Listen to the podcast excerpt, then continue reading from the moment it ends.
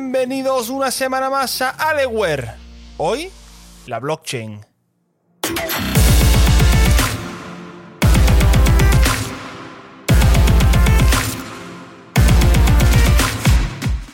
Pues sí, hemos vuelto una semanita más, aquí estamos otra vez.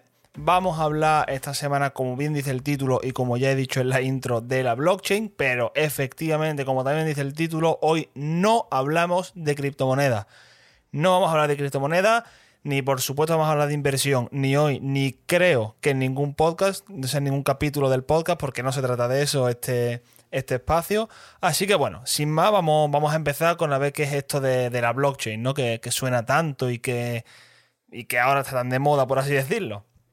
A ver, lo primero es lo primero.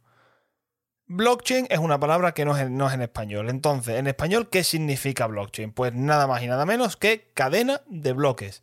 Y la verdad que esto da una idea muy buena de lo que es la base de esta tecnología o lo que hay detrás de esto, ¿no? Para intentar entender bien esto, vamos a imaginarnos la blockchain como una cadena de personas, ¿vale? Y cada persona va a decir un color, empezando por la primera persona. Y ahora cada persona de la fila, después de esta, para poder decir un color nuevo, tiene que decir todos los colores que han dicho las personas anteriores. Ejemplo, la primera persona dice rojo, el segundo dice rojo, verde, el tercero rojo, verde, azul.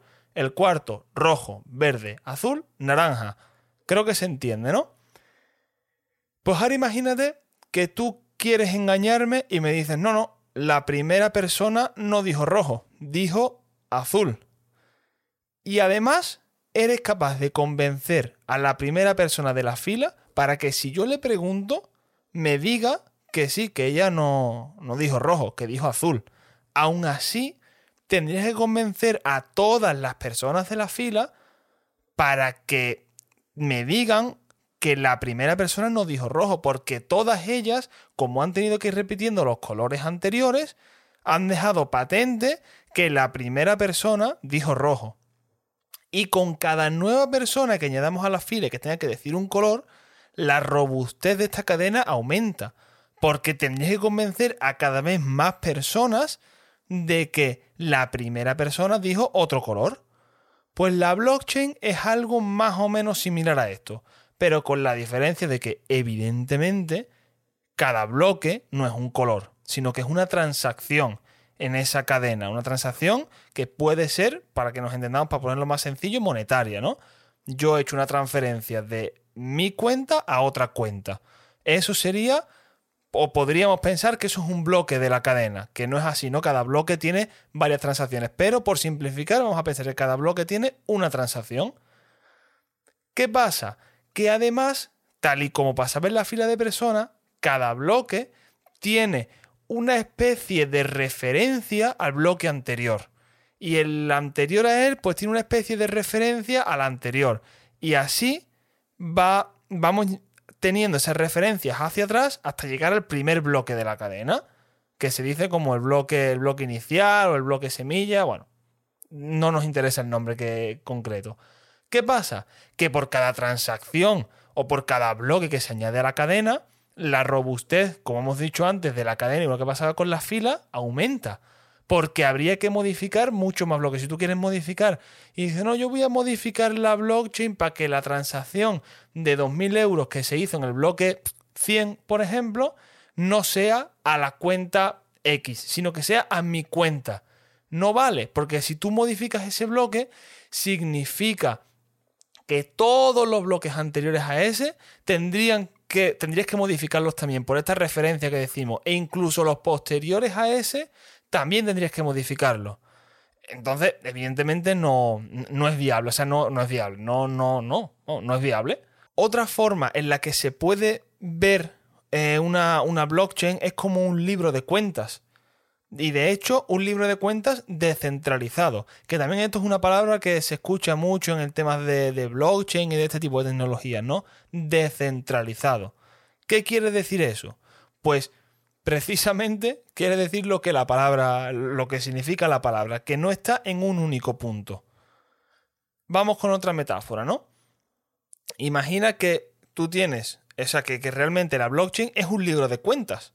Y ese libro de cuentas está en una gestoría y hay una única copia del libro de cuentas, que sería la blockchain.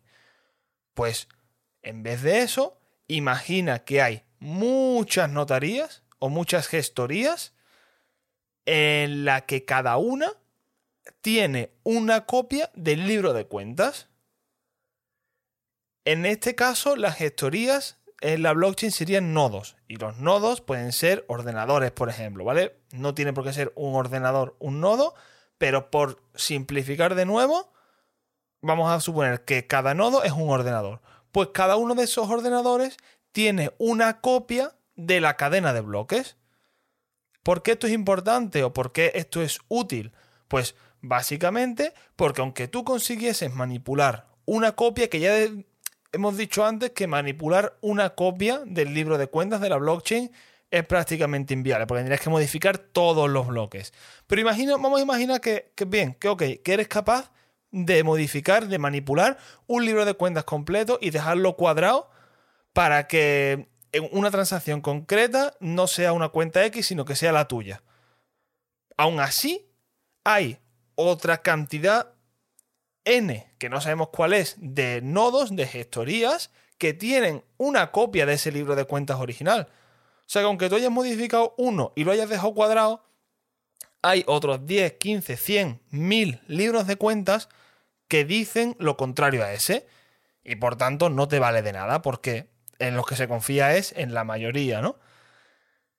¿Qué pasa? Que además, si tú dices, bueno, pues es que yo he hecho una transacción que no querría haber hecho. Entonces lo que hago es que voy a la gestoría, cojo el libro de cuentas y le prendo fuego. Y ya está, y se acabó el problema. Pues aquí es lo mismo. Si, si desaparece un nodo, o si un nodo deja de dar servicio, o pierde el libro de cuentas, o lo que sea, no pasa nada. Porque hay otros muchos nodos que tienen una copia de ese libro de cuentas. Y si ese nodo quiere volver a funcionar, pues simplemente coge otra copia de las muchas que hay y sigue funcionando. Y básicamente esto es la idea o la base más básica de lo que es la blockchain. ¿Vale? En otros capítulos quiero hablar de las utilidades que tiene esto, de cómo se materializa esto, o sea, de para qué vale esto, cómo se usa, qué beneficios trae, qué inconvenientes tiene. Y nada, por hoy lo dejamos aquí. Espero, como siempre, que te haya gustado. Sobre todo, espero que lo hayas entendido. Y como digo siempre, en iVoox puedes dejar comentarios.